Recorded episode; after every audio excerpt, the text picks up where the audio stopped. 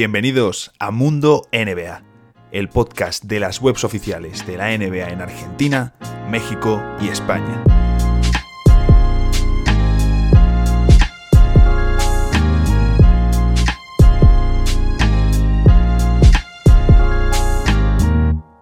Noticias sobre lesiones, declaraciones curiosas, momentos divertidos, muchísimas imágenes y por el medio todo el tema de las vacunas.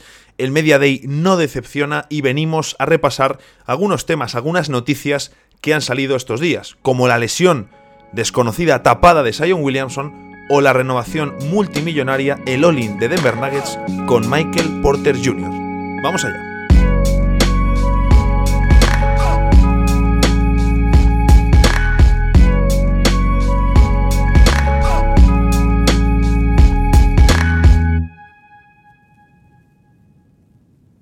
Muy buenas a todos y bienvenidos a un nuevo episodio de Mundo NBA. Aquí estamos en eh, una nueva edición para comentar eh, pues lo que está dejando de sí la NBA estos días, que es bastante, es mucho porque estamos con los Media Day, ya sabéis esos eh, maravillosas jornadas en las que los equipos pues nos deslumbran con esas fotos que comparten, los vídeos, bueno, pues tenemos la colección de modelaje de la NBA temporada 2021-2022 y Sergio Rabinal, muy buenas. Siempre hay alguna sorpresa, momento divertido. El otro día tú comentabas lo de la risa de Kawhi Leonard de hace unos años.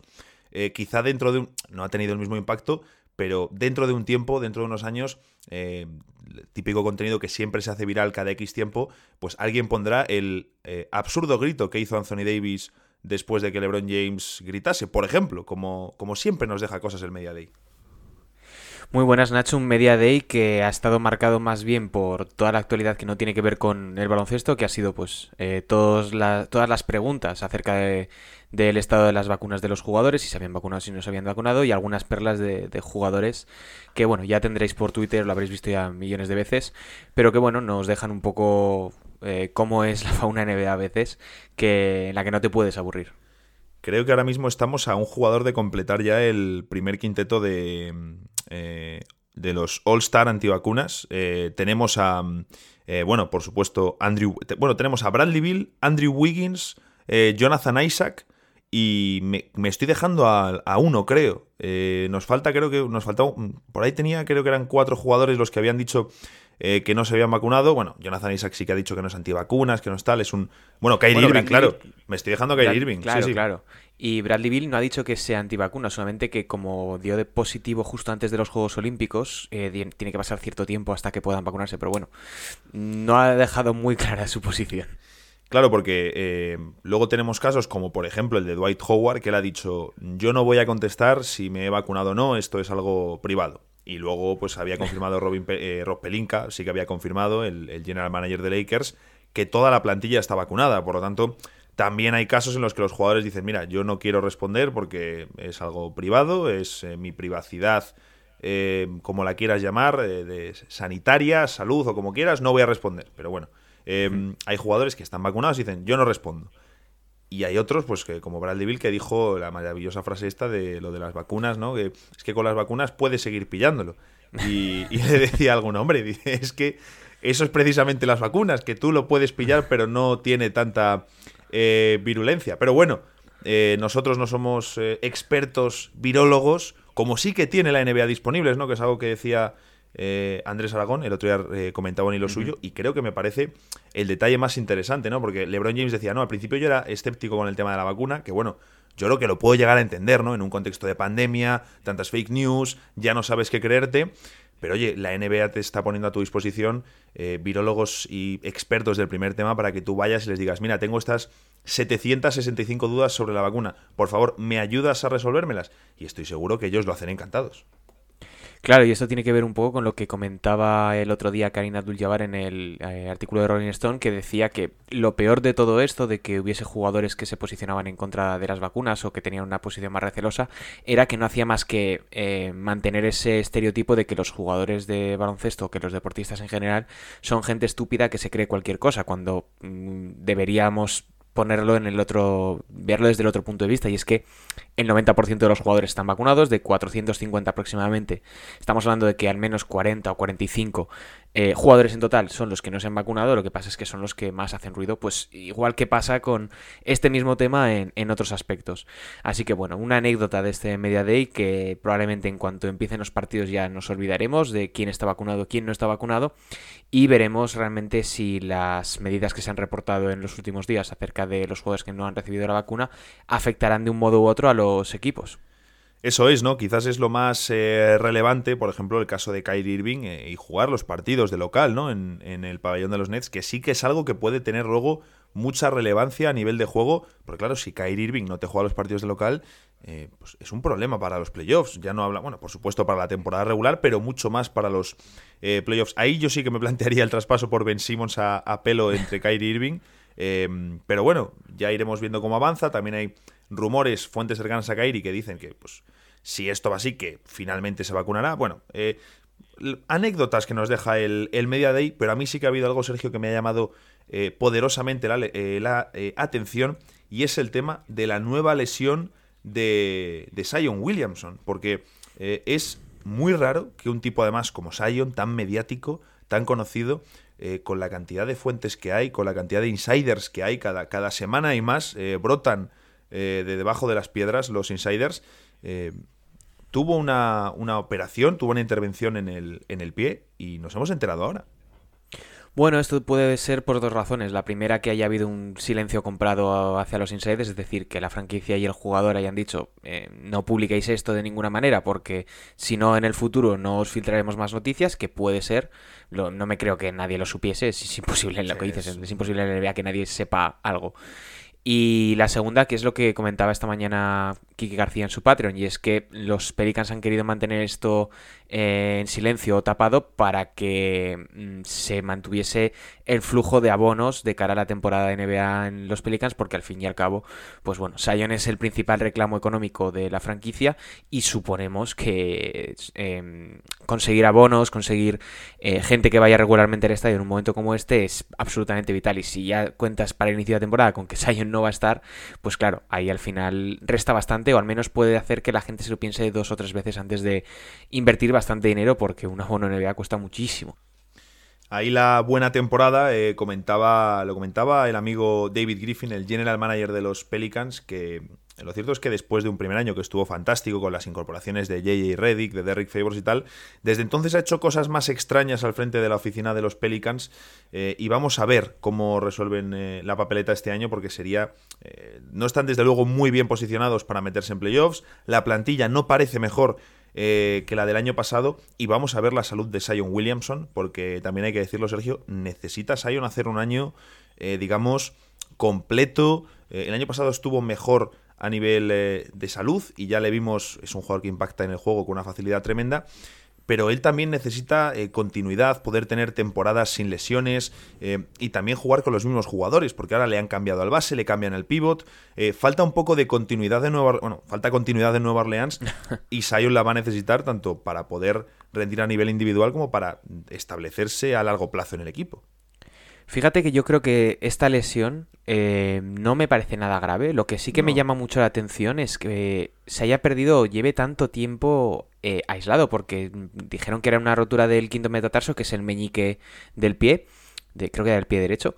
Eh, sí. No sé, yo alguna gente que he conocido que ha tenido este problema, pues sí que está un mes, un mes y medio bastante parado, pero que, vamos, me sorprendería que estaríamos hablando prácticamente de cuánto, cuatro meses, tres meses de, de parón. Me parece muy grande ese periodo de ausencia como para la lesión en sí que es. Así que mmm, tengo dudas. Lo bueno es que no parece que sea una lesión eh, derivada del de, de lo que mucha gente puede creer, que es por su, su, aparente sobrepeso, porque tiene muchísima musculatura, cuando yo creo, o así lo dicen muchos expertos, que la musculatura y eh, una gran eh, masa física lo que hace es lo contrario, y es prevenir las lesiones. Esto uh -huh. es probablemente una lesión por estrés, un pisotón, eh, un golpe o el simple hecho de haber jugado durante una temporada, porque Sion apenas se pierde, creo que son 10 eh, partidos el pasado curso, así que puede ser más una cuestión derivada de haber jugado que le puede pasar a cualquier jugador, porque todos juegan con dolores y con lesiones más o menos eh, notables, y eso al fin y al cabo acaba afectando. la temporada de Sion que, bueno, ya sabemos, su año rookie estuvo más marcado por las lesiones, también cortado por el COVID, luego en Disney eh, él llega tarde, llega mal, eh, pero el año pasado la verdad que estuvo muy bien y demostró que es un jugador, pues eso, que con poquito alrededor, e incluso sin el contexto ideal, porque eh, el año pasado con salir saliendo con lo de mm, Bledsoe y Steven Adams, bueno, no funcionaron del todo bien y aún así una facilidad tremenda para funcionar como, como jugador el amigo, mm, el amigo Sion, que siempre están estos comentarios, yo creo que sobre todo en, en el Media Day, de eh, que si está demasiado gordo, que si pesa demasiado, que si tal. Pero luego, Sergio, además creo que nos hemos tragado bastantes partidos de los Pelicans. Recuerdo varios artículos tuyos la pasada temporada. Es un jugador que parece volar, que parece flotar por la pista pese al peso que tiene. A mí me parece un jugador increíble. Yo tenía muchísimas dudas al principio por esto mismo, por el hecho de decir, bueno, se le ha visto en NCAA, no sabemos realmente si puede trasladar esto a NBA, pero es que la rapidez, la explosividad y el dominio que tiene, o sea, yo recuerdo muy pocos jugadores capaces de finalizar cerca del aro, fallar el lanzamiento, capturar su propio rebote y al mismo tiempo subirla.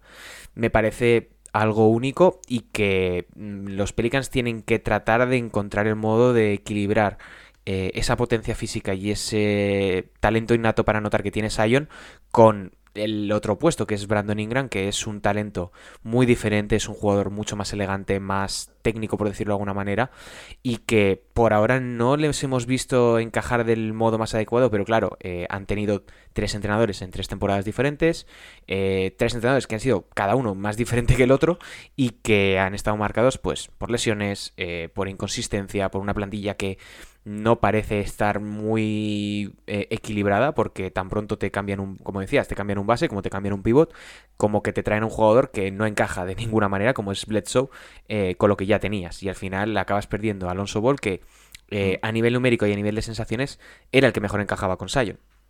Eso es, eso es. no hemos podido disfrutar demasiado, bueno, ni en general en los Pelicans han podido disfrutar demasiado de la presencia de Alonso Ball, que fue una de las piezas principales del traspaso de Anthony Davis, ahora le tendremos en Chicago, y allá de Bonte Graham, que es muy amigo de eh, Billy Hernán Gómez, con el que ya estuvo en Charlotte. Eh, interesante ver cómo evoluciona eso, porque eh, Graham tuvo realmente media temporada de explosión y luego no ha estado tan bien, sobre todo en cuanto a porcentajes. Otro de las lesiones que hemos conocido ha sido de Caris Levert, que la verdad el, el hombre no tiene muy buena suerte. toda su carrera ha estado marcada por las lesiones, incluida en la NCAA. Ya conocemos este eh, cáncer que tuvo en el riñón y que fue descubierto gracias al traspaso de, desde Brooklyn a Indiana. Y ahora Sergio una fractura en la espalda. Eso sí, eh, hay optimismo de que no sea muy grave y que no se pierda mucho tiempo. ya, ya, el optimismo es que no se pierda mucho tiempo, porque además recordemos, eh, los Indiana Pacers también han perdido a Edmond Summer para toda la temporada y TJ Warren va a estar fuera no sabemos cuánto. Es decir, no empiezan los Pacers que han contratado a Rick Carlisle con buenas sensaciones el training camp, de nuevo marcados por las lesiones. Fíjate que esta sí que me preocupa un poco más, más allá de todo lo que ha tenido que pasar el pobre eh, Levert, porque no sé a ti qué te parece, pero me parece una lesión muy inusual. O sea, no, no suele ser tan habitual que alguien se haga una fractura por estrés en la espalda. Es muy raro teniendo en cuenta pues todos los controles que llevan los jugadores de preparación física, de acondicionamiento y de, y de gimnasio, que suceda este tipo de lesiones a pocos días de que empiece el training. O sea, es más normal lo de que le pasó a, a, Patrick Williams, que se torció un tobillo de una manera un poco fea y que va a estar fuera probablemente toda la pretemporada. Pero lo de Levert sí que me extraña un poco más y que no sé muy bien cómo colocarlo o cómo, cómo sentirme al respecto. La verdad es que es una pena eh, esta segunda parte de carrera que está teniendo Levert, porque en Brooklyn daba la sensación de que podía ser o el sexto hombre de la temporada o el jugador más mejorado o al menos alguien al quien tener en cuenta eh, de aquí al futuro. A mí, bueno, no sé Nacho a ti qué te parece, pero lo de Levert me deja un poco frío. Hombre, a mí me da mala espina, sobre todo porque al final eh, Levert, que es un jugador, recordemos, eh, cuando llega a Indiana y en lo poco que pudo jugar, 35 partidos con los Pacers, promedios de 20,7 puntos, 4,9 asistencias y 4,6 rebotes. Eh, me estaba haciendo el mejor baloncesto de su carrera en eh, Indiana. Me gustó mucho, por ejemplo, también, creo que en la serie que tiene Brooklyn contra Filadelfia, en aquellos playoffs todavía con Daniel Russell, creo que Levert también fue el mejor jugador de los Nets, eh, de ese... bueno, de ese grupo que tenían de jóvenes. A mí Levert fue el que más me gustó y eso que no estaba demasiado tiempo en pista, cuando tenían ahí a eh, su trío de manejadores en D'Angelo, eh, y Dinwiddie.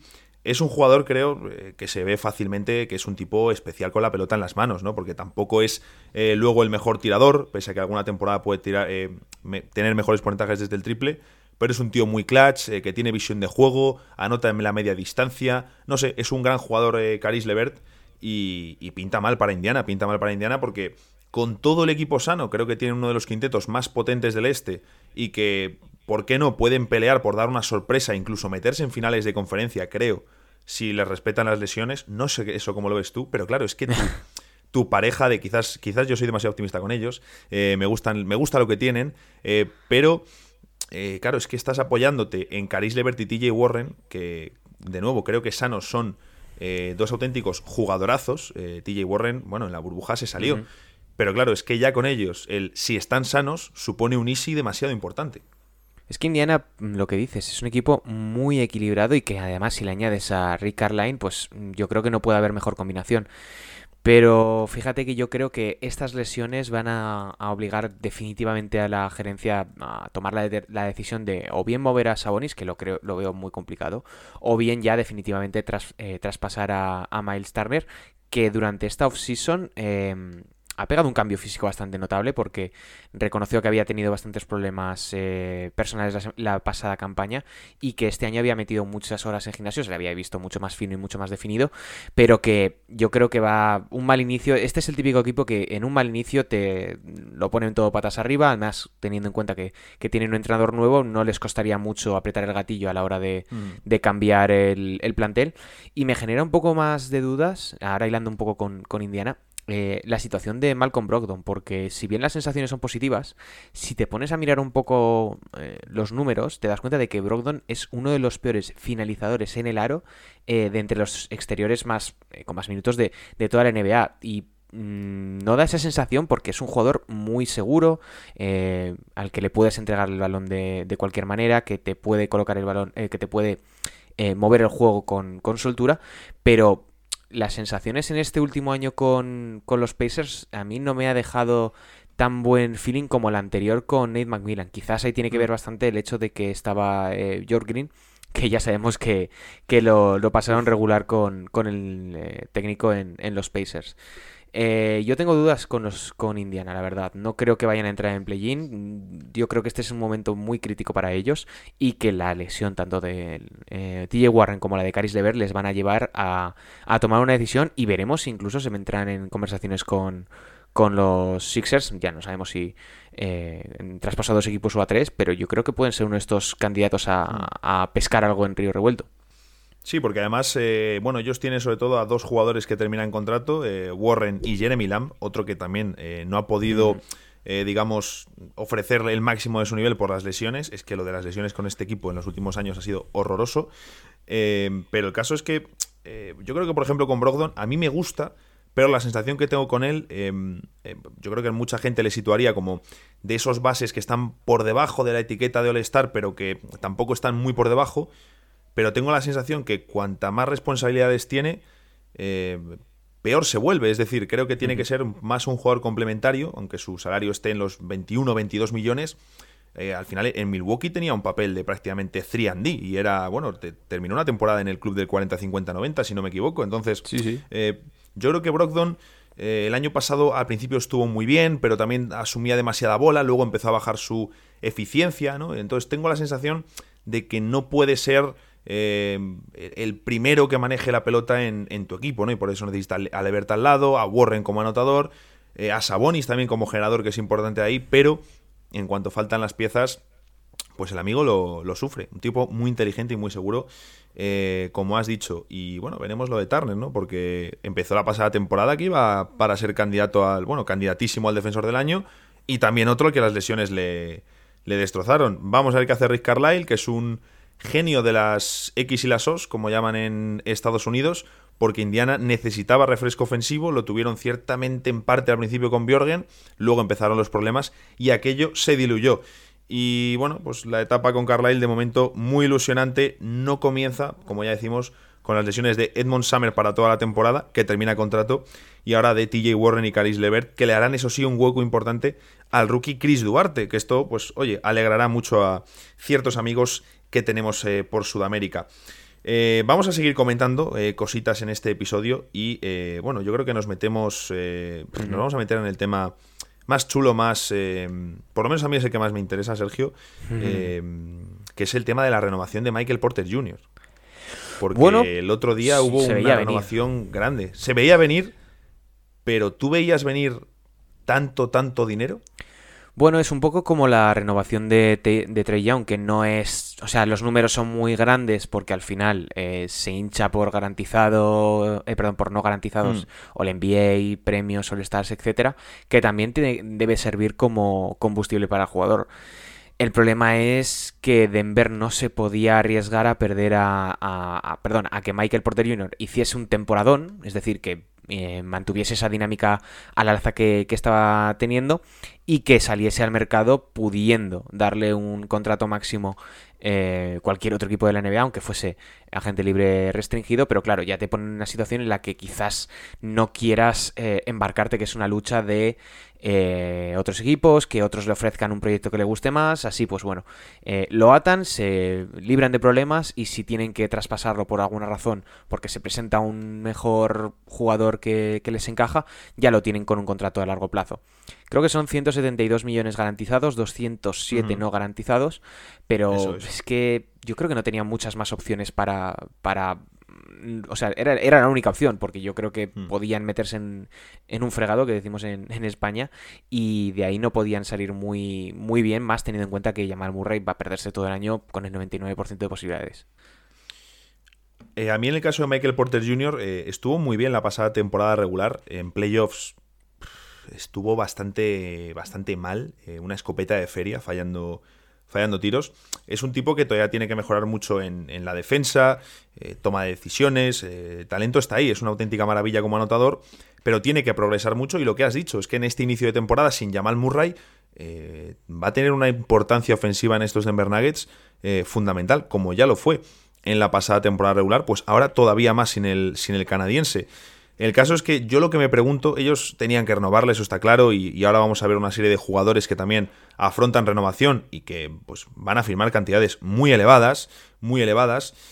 Yo lo que me pregunto es, eh, Denver evidentemente no es un gran mercado, tiene que poner pues más dinero que otros para conseguir para conseguir que ciertos jugadores se queden, pero mm, me da la sensación que meten demasiado dinero o llevan mucho tiempo metiendo mucho dinero en todas las renovaciones que firman en su día fue eh, la de Will Barton, que bueno, en los últimos años con eh, el aumento salarial no ha quedado quizás tan elevada, pero le metió una renovación en su día importante. Luego sí que es cierto que han tenido movimientos muy inteligentes como el de Monte Morris, que bueno, ha sido una, una, ganga, por así decirlo, y lo sigue siendo durante, durante unos cuantos años en la NBA como uno de los bases suplentes más seguros. Campazo, por el dinero que cobra, también es una auténtica ganga. Pero eh, la renovación de Aaron Gordon eh, para, a mí también, por ejemplo, me pareció un poquito inflada, un poquito más inflada de lo que debería ser, sobre todo viendo los playoffs, Sergio, que Aaron Gordon tampoco estuvo muy brillante en los playoffs.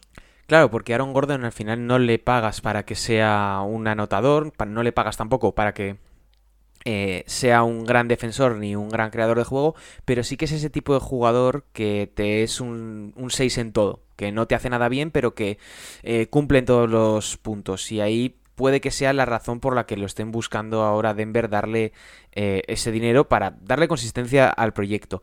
Pero a mí Mm, no me gusta, o sea, no, me termine de cerrar muy bien las operaciones que está haciendo Denver. Creo que pese a que pueden ser jugadores que puedan complementar muy bien a, a Nikola Jokic, creo que no son eh, lo que pueden necesitar o creo que les puede salir mal a largo plazo eh, firmar a jugadores así, porque al final eh, Michael Porter Jr. y, y, Jamal Murray son dos jugadores que necesitan mucho balón para producir y tienes a un Nikola Jokic que lo que hace es pasar, es decir, el balón, el balón eh, aguanta en sus manos muy poco tiempo y mm. ambos dos exteriores lo que hacen es retenerlo. Sí que es cierto que siempre necesitas un creador de juego, perdón, alguien que se pueda crear sus propios tiros para desatascar el ataque, como bien ha hecho Murray en los últimos años, pero que no me termina de cerrar. Creo que no es el típico equipo que se queda a veces eh, tocando techo en semis de conferencia y que cada cierto tiempo si se juntan los astros te pueden llegar a finales de conferencia, como bien hicieron en 2020 o como les pasó a los Blazers en 2019, pero que no, ese es su techo. No creo que sean unos firmes candidatos al anillo, pese a que tengan a uno de los mejores jugadores actualmente de la, de la NBA.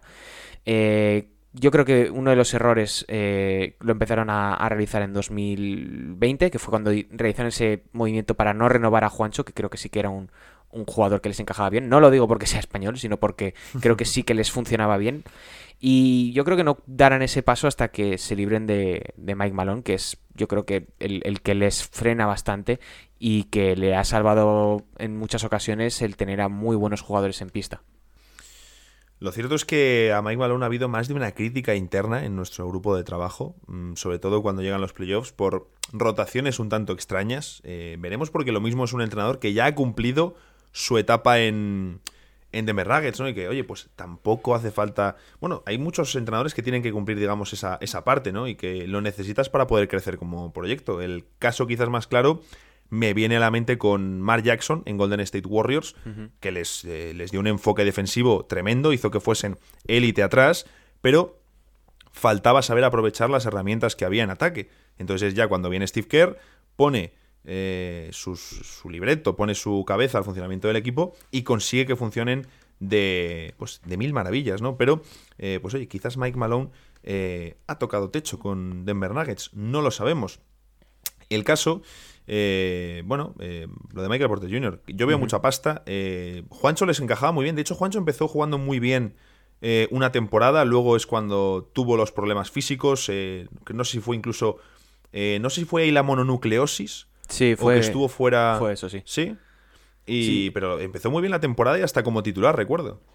Sí, de estos. Es, por eso lo que te digo de que a mí me descoloca a veces un poco eh, Mike Malone, porque tan pronto. Y esto ha pasado bastante también con, con Campazo, porque de repente te hace un 10 partidos seguidos, pongamos, de titular con 25 minutos y luego se pega otros 10 saliendo desde el banquillo, siendo quizás el tercer base, y no lo terminas de encontrar porque no es un entrenador consistente, pero no porque eh, tienda a hacer cambios, ajustes y demás, sino porque de repente cambia, cambia de opinión. Eso es una, algo que no termino de, entender, obviamente, pues porque no tenemos todas las, toda la información ni todas las cosas que, se, que suceden dentro de la, de la franquicia, pero mm, y al mismo tiempo, relacionado con lo de Porter Jr., Michael Malone le ha, le ha atizado en muchas ocasiones al pobre MPJ que por, por, su propia inexperiencia, por su falta de madurez en algunas ocasiones, pero que es normal cuando tienes un jugador tan joven y que apunta a tener tanto talento.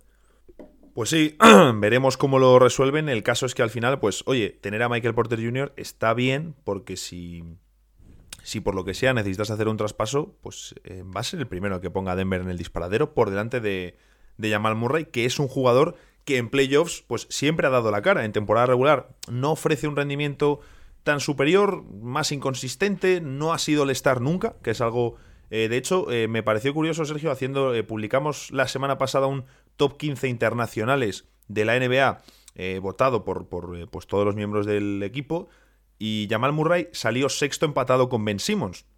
Bueno, pues Murray era el primero de la lista que no era All-Star y de hecho había que bajar unos cuantos escalones para encontrar al siguiente, porque teníamos después eh, a Ben Simmons, eh, teníamos a Domantas Sabonis, creo que ya el siguiente era Shea Gilgeous Alexander, eh, que es bastante posible que incluso lo sea antes. Bueno, es muy posible que lo sea antes que el. Iba a decir el canadiense, pero los dos son canadienses, entonces es muy posible que lo sean los dos.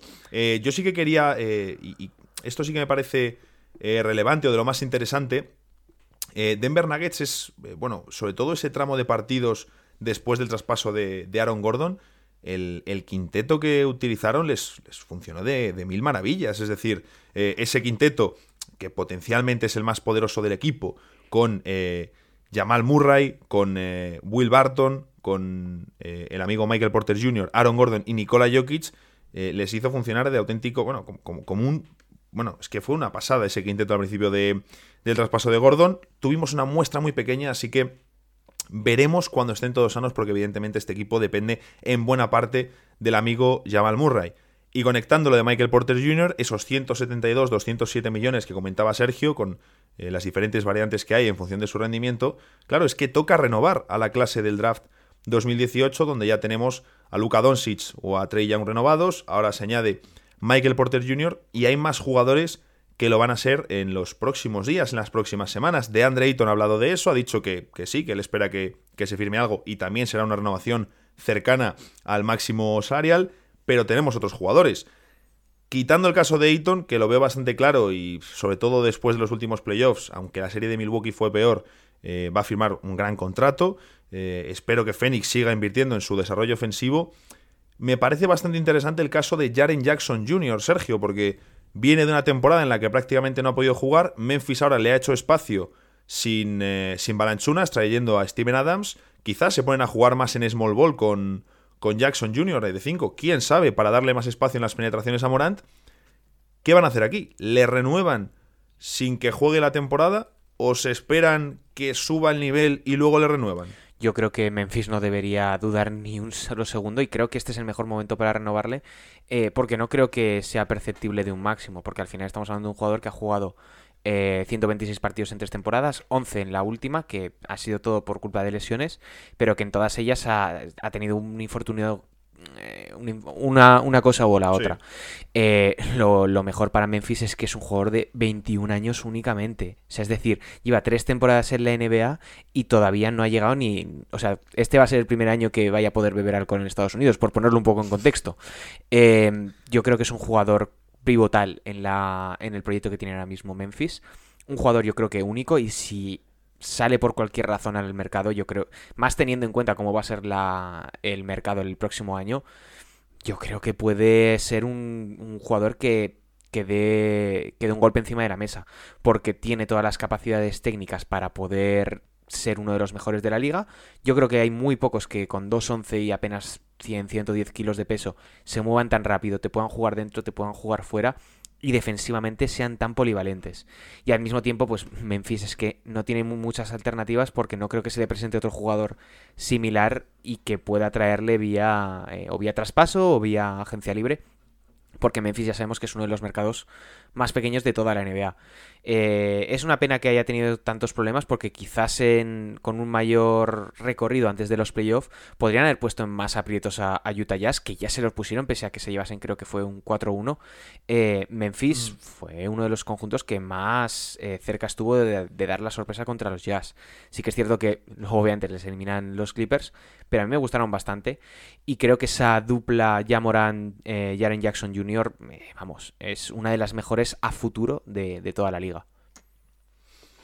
Falta añadirle por ahí o mejorar, ¿no? Quizás yo hubiese aprovechado el momento de Dylan Brooks, de Kyle Anderson, eh, quizás para moverles y acortar la rotación, porque Memphis tiene una rotación muy profunda. Desmond Bain es un jugador muy interesante para la NBA del presente. Eh, bueno, Xavier Tillman, que también dejó minutitos interesantes en, en playoffs. La verdad que Memphis tiene una plantilla eh, muy interesante, pese a que su mercado, pese a que su verano ha sido un tanto extraño, un poquito curioso. Han, añadido también a, Zaire, eh, o sea que vamos a ver un poquito en, el draft.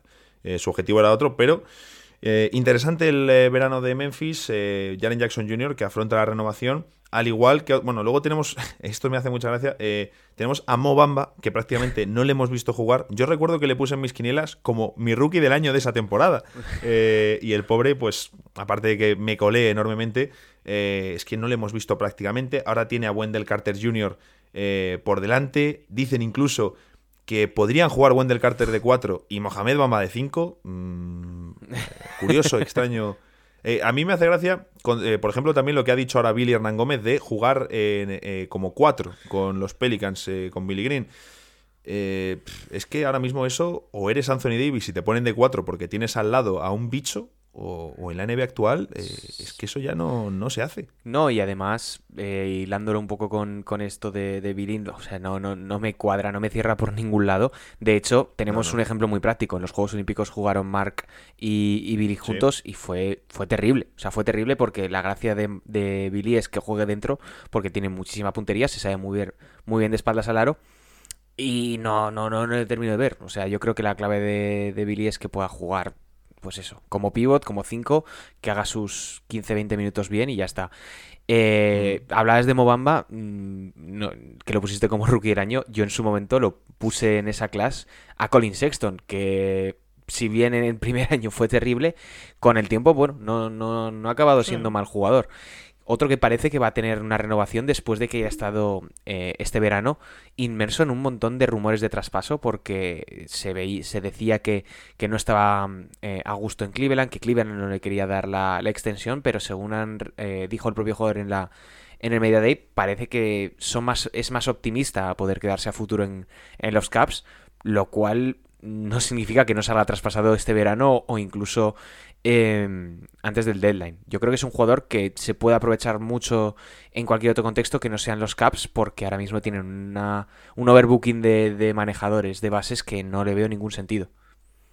Sí, lo de, lo de Cleveland es un poco extraño, no hay, no hay equilibrio en ese equipo, eso está claro. Eh, la cosa es, hombre, yo probaría lo de Sexton y Garland al menos otra temporada más. Y con Sexton es muy sencillo, le renuevas, que no funciona, traspaso. Es un tipo que es joven, en la pasada temporada más de 24 puntos, 4 asistencias por partido con más de un 37% en triples. Eh, y, además me parece el típico jugador que si no hubiese caído en Cleveland y hubiese caído en una franquicia un poquito más estructurada, hubiesen trabajado, por ejemplo, el tema de su visión de juego, que sí que es un jugador enfocado a la anotación y que le cuesta mucho eh, mirar a sus compañeros. Y yo he tenido tramos viéndole donde pensaba, madre mía, si es que eh, visión túnel, ¿no? Como Kelly Ubre, solo mira al aro. Pero, pero el talento está ahí, eso es innegable. Y a día de hoy está más hecho que Darius Garland, que es un jugador así como más endeble físicamente. Pero también me gusta más Garland. Eh, le veo más eh, generoso, más talentoso en el juego, mm, mucho skill, no sé. Garland me gusta mucho, pese a que el tipo todavía mm, quizás está menos hecho que, que Sexton. Eh, ahí, bueno, Cleveland es que es un sitio extraño, ese equipo, esa formación.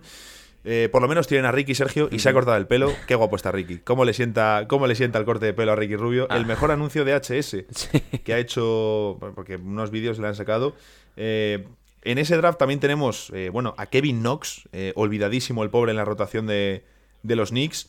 Pero, por ejemplo, tenemos a los Bridges, Michael Bridges en los Phoenix Suns y Miles Bridges en Charlotte, que los dos tiene pinta que van a llevarse extensiones importantes. El otro día comentaba un insider de los Suns que Michael Bridges va a estar en el entorno de los 20-22 millones. Pero claro, viendo lo que están firmando jugadores eh, como Marcus Morris, eh, Terry Rossier, que ha hecho una fantástica temporada y ha renovado por ahí, es que ahora mismo ya, si un jugador de complemento supera los 30 minutos de media y es garantía en X aspectos, ya se te va a los 20 kilos por temporada. Es eh, bastante loco. Yo creo que lo que está pasando un poco es lo que nos pasó, quizás creo que fue en 2015, creo que fue 2014-2015, que comenzaron a haber unas renovaciones muy infladas o que tenían contratos muy altos, que tiene más que ver con que se va a renovar el contrato televisivo de aquí a muy poco tiempo.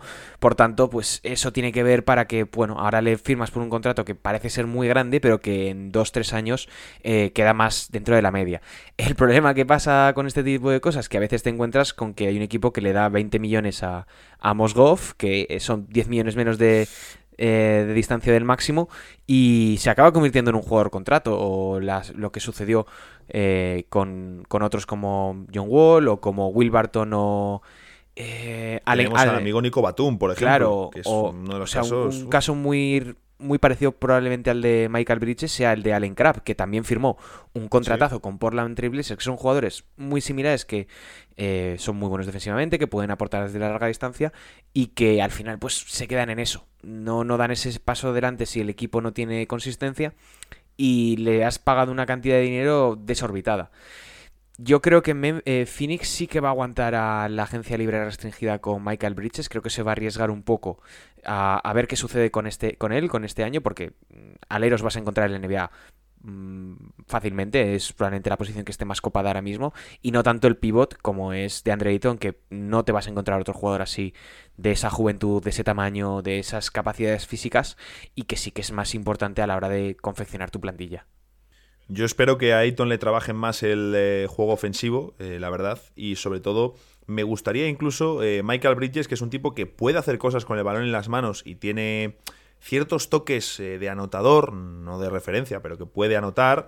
Me gustaría incluso que cuando no jueguen Booker y Paul, para no depender tanto de Cameron Payne, ya que no se ha podido firmar a un Jeff Green o a un jugador, eh, un forward con puntos, que era el objetivo del equipo, me gustaría que Michael Bridges eh, tomase un poquito ese rol, que quizás entrase Cameron Johnson, que hizo unos playoffs fantásticos, y sí encaja más como complemento, eh, que entrase eh, Cameron Johnson antes, que jueguen Crowder y Johnson juntos y que luego sea Bridges el que dé cambio por uno de Polly Booker para tener eh, siempre pues a uno o dos de Chris Paul, Devin Booker y Michael Bridges, que me parecen al final los perimetrales más talentosos del, equipo. Y el último jugador, así un poquito relevante, porque bueno, hay casos, tenemos a Kevin Werther, Lonnie Walker, Aaron Holiday, bueno, hay jugadores por ahí que veremos cómo está su situación. Robert Williams, que se viene temporada breakout, para él en, en Boston. Bueno, eh, eh Sana Musa, que se viene temporada también breakout para él, pero eh, aquí en, la CB, en el Breogán. Eh, y el último jugador que sí que quería mencionar, porque además alguna vez han salido rumores de traspaso, y recuerdo que salieron también para el draft, es Shea Gilgeous Alexander.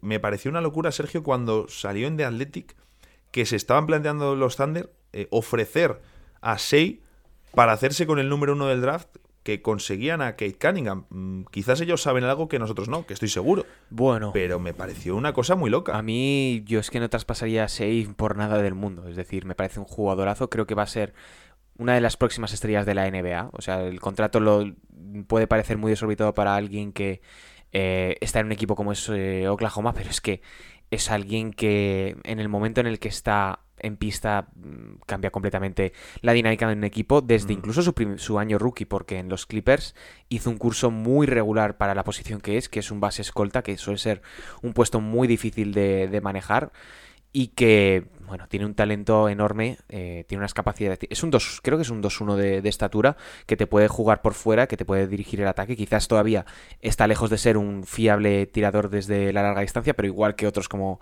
Jamorant, pero que en el momento adecuado yo creo que de aquí a 2-3 años puede ser el líder de la reconstrucción de, de Oklahoma City que tiene un, tienen picks para aburrir. Eh, malo sería si, si Oklahoma no acaba convirtiéndose en un top, top 5, top 6 de, la liga con todos esos eh, assets que tiene a futuro.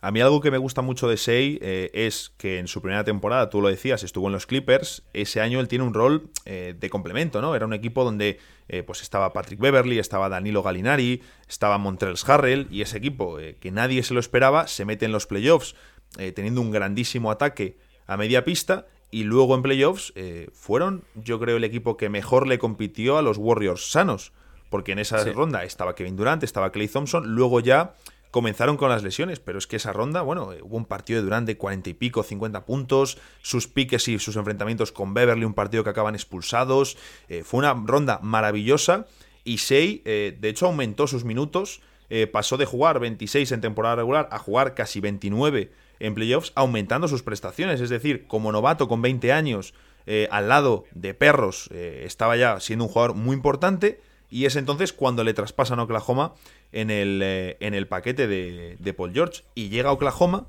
y sin ser el generador principal porque están Chris Paul y Dennis Schroeder forma, es quizás de los tres el que se va más al alero por la altura, un 2-1 como tú decías, y hace una grandísima temporada, se va a 19 puntos 5,9 rebotes por encuentro. Es decir, mejora mucho sus números de la temporada rookie y hace una temporada fantástica donde de nuevo se meten en playoffs. Y este año ya, sin Chris Paul y sin Roder, un equipo que no le da para competir, le dan más la bola, 23,7 puntos, 5,9 asistencias, 4,7 rebotes y 41,8 en triples lanzando 4,9. Es que en las tres temporadas que ha tenido la NBA, tres escenarios diferentes y en los tres se ha salido. A mí esto me parece eh, muy difícil de conseguir siendo tan joven, con tanto cambio, de, incluso en Oklahoma, que es el mismo equipo, pero te lo cambian todo por completo.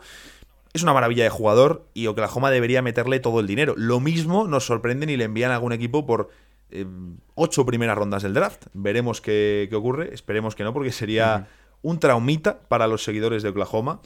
Eh, pero sí, hay bastantes eh, renovaciones por delante. Mm, no sé si hay así algún jugador, yo ya he comentado los que más me llamaban la atención, no sé si hay así algún jugador que tú tengas fetiche del draft 2018, tanto que digas, oye, le tienen que renovar, o que digas, no me esperaba yo que este tipo fuese a estar eh, fuera de la liga o fuera o en una situación como la que está ahora mismo, más allá del caso de Marvin, Marvin Bagley, que bueno, que eso es el, gran meme del draft. Bueno, yo creo que va a ser una renovación importante la de Dante Di Vincenzo en, Milwaukee, que aunque ahora está lesionado, ha sido vital en las dos, tres últimas temporadas y que aunque no pudo eh, tomar parte en, en los playoffs, eh, porque creo que se lesionó el tobillo, uno, del uno de los tobillos, mm. Mm, a mí me parece un jugador muy a tener en cuenta, al igual em, que Gary Trent Jr., que nos hemos olvidado de él, pero renovó este año con Toronto porque era eh, agente libre al ser segunda ronda y que creo que puede ser una, uno de estos, bueno, ya es uno de estos robos del, draft del 2018, pero que quizás puede convertirse en una de estas eh, figuras referenciales de, de los Raptors a futuro que, bueno, eh, yo creo que tiene todas las condiciones para, destacar. Em, hablando de jugadores que han eh, desaparecido completamente, yo he perdido completamente la vista a Zaire Smith, que lo cortaron el año pasado los Pistons después de eh, el traspaso con, con Filadelfia. Y ha desaparecido, pero lo gracioso de, Smith es que tenía un contrato firmado con Puma multianual, que no sé muy bien, que se ha quedado un poco como el de Derrick Rose con, con Adidas, pero es que Smith ha pasado a ser exjugador de baloncesto en, habiendo jugado 13 partidos. La verdad que ese traspaso de Michael Bridges, eh, bueno, eh, es que ya no hay más que analizar porque lo de, no, un traspaso se analiza en el momento y cuando pasa un tiempo. Es que Zaire Smith no tiene pinta que vaya a volver a la NBA como para medir el, traspaso. Eh, estaba mirando ahora, mm, creo puede ser, no lo sé, que firmase algún tipo de contrato esta temporada para algún para algún training camp, no estoy seguro. Eh, me lo voy a apuntar y para el próximo podcast que grabemos lo, comentamos porque es cierto que es un tipo que llegó con muy buena pinta a la NBA y pues, ha tenido muy mala suerte, las cosas como son, y no ha podido, no ha podido hacer nada. Eh, pese a todo, el draft 2018, una eh, grandísima remesa que si todo va bien y ojalá en segunda ronda hay cositas como Hamidou Diallo, de Anthony Melton, eh, bueno, de Bonte Graham incluso es este draft, Mitchell Robinson, que se viene, tengo muchas ganas de ver a este tipo eh, esta próxima temporada, Shake Milton, eh, que está ahí en Filadelfia. Bueno, hay cositas, la verdad que este draft es bastante poderoso y como decimos, durante las próximas semanas se irán concretando renovaciones. Así que estad pendientes porque, bueno, seguro que cuando los Bridges, cuando Ayton, cuando todos estos empiecen a renovar, los pasaremos por aquí y analizaremos sus extensiones. Mientras tanto, ya sabéis, ir a nuestro canal de YouTube, si no estáis ahí ahora mismo, eh, y también a las páginas web de NBA para pues, conocer todo lo que están diciendo las figuras de la liga en los Media Day. Y ya sabéis, nos escuchamos en el próximo programa.